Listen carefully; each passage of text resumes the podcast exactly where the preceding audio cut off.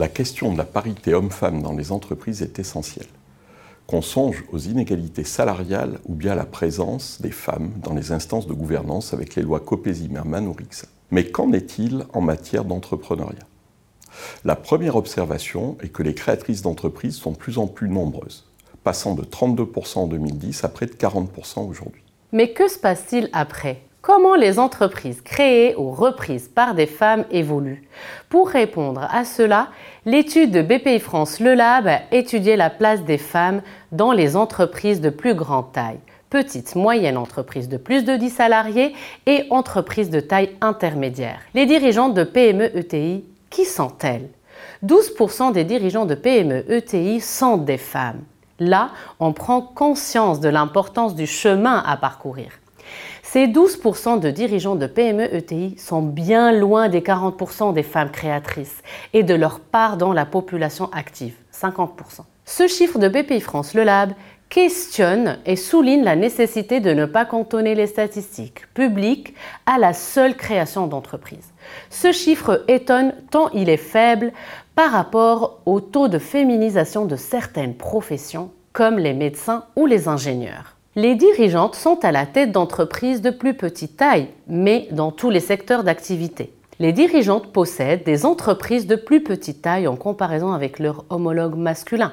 70% d'entre elles ont moins de 50 salariés. En revanche, elles sont positionnées sur tous les secteurs d'activité, y compris ceux réputés masculins, l'industrie ou le BTP, dans des proportions néanmoins inférieures à celles des dirigeants comment sont-elles devenues chefs d'entreprise?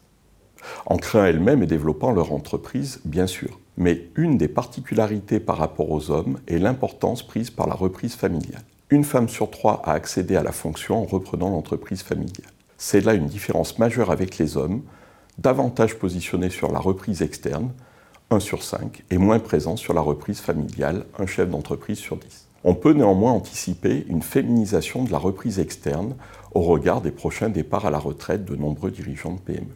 Quels sont les enjeux auxquels elles font face? L'accès au financement.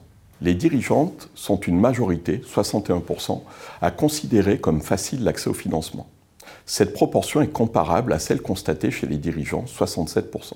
Les difficultés de financement ne sont pas tributaires du genre, mais de la taille et de l'âge de l'entreprise, de l'ancienneté des dirigeants et de leur voie d'accès à la direction d'entreprise fondateur, repreneur, familial ou externe. Les difficultés de financement sont ainsi plus aiguës pour les entreprises de petite taille, jeunes et dirigées par un ou une chef d'entreprise moins expérimenté qui a fondé son entreprise. Face au poids du genre, les dirigeantes relèvent plusieurs défis. Le poids du genre reste prégnant pour le travail domestique et familial, pour lequel les dirigeantes peuvent moins s'appuyer sur leurs conjoints, contrairement aux dirigeants. D'autre part, le récit révèle de nombreuses discriminations dans les interactions professionnelles.